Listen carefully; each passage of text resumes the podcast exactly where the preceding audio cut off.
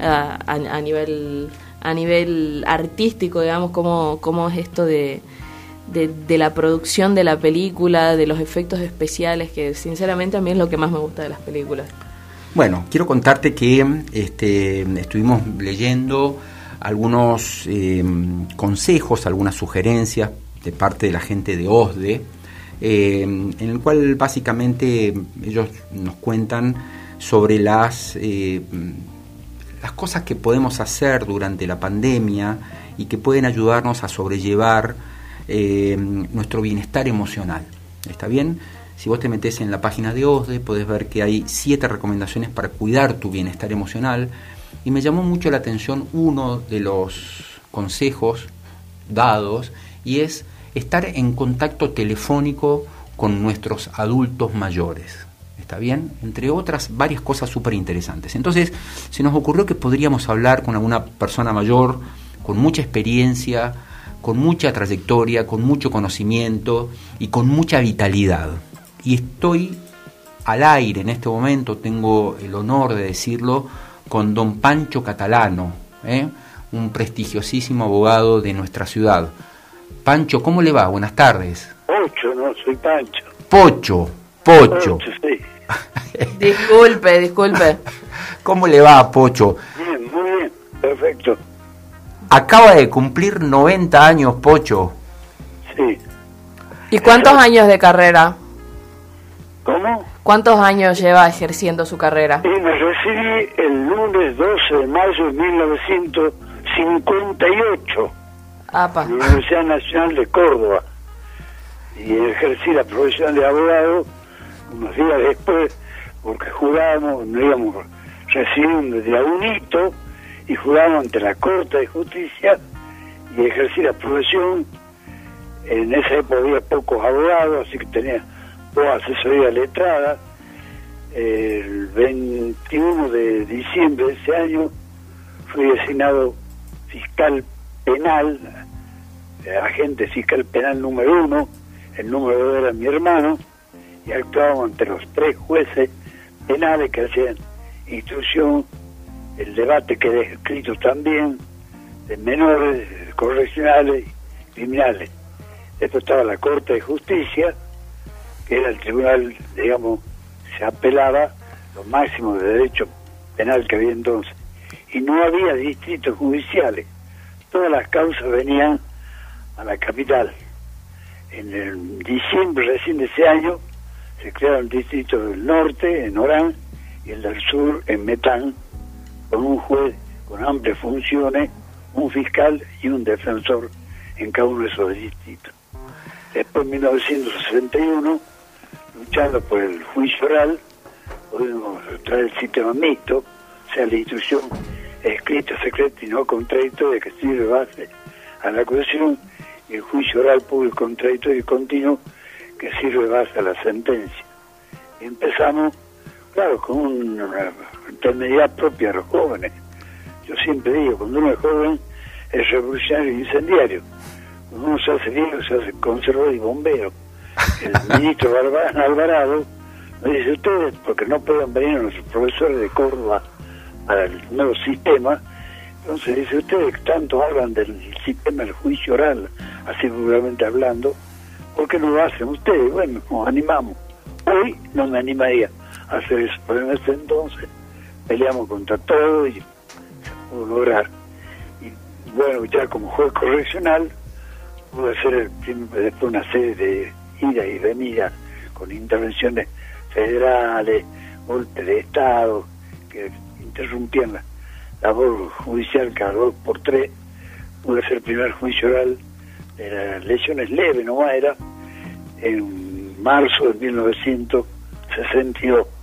Después fuimos a la Cámara del Crimen, unos años, después profesión, hasta que culminó en 1984 hasta la jubilación de 1990 y después volvieron a poner la situación en la Fiscalía de la Corte y como Procurador General de la provincia seis años del 96 al 2002 y de entonces estoy retirado. Roberto, qué, campaña, ¿no? Qué larga carrera, sinceramente que eh, cómo se nota que amas tu profesión para recordar cada fecha y cada suceso con, con tantos años encima, no sé si yo lo haría. eh, mis felicitaciones por tu cumpleaños. Incluso de los juicios que uno ha, ha vivido, sea como abogado o como camarista del crimen, ¿no? Roberto. De todo tipo. Sí, sabemos, sabemos de su trayectoria, que estuvo también, formó parte de lo que fue el juicio, eh, lo que es la formación del jurado, eh, ¿cómo se denominaría? ¿El juicio por jurados? ¿Cómo, cómo es? Eh, el juicio por jurados no, el juicio con cámara del crimen, con jueces técnicos. Jurado popular no. Jurado popular, nosotros una vez, para hablar justamente de, de una serie de problemas de orden judicial, vino el doctor Enrique Martínez Paz de Córdoba acá y él habló justamente del juicio por jurado. En primer lugar, Enrique Martínez Paz conocía toda la legislación de Estados Unidos perfectamente bien, hablaba inglés perfectamente bien y sobre todo era amigo de los jueces norteamericanos. Sé que ellos le decían cuál es la interna del juicio por jurado. Hay una frase que se me ha grabado a mí cuando fuimos a buscar al Hotel Salto para hacerlo, para llevarlo ante la Corte de Justicia, iba a dar una conferencia. Los jueces norteamericanos me dijeron, mira, acá nunca había golpe de Estado, pero si sacamos el juicio por jurado, seguro que hay, porque es una tradición, pero no sirve para nada, al punto tal que el, juez técnico que dirige el debate es el que decide. Si el, si el jurado popular dice culpable y para, para el juez que dirige no es culpable, le da lo que ahora se le daría una serie de probation, digamos, para que no esté preso.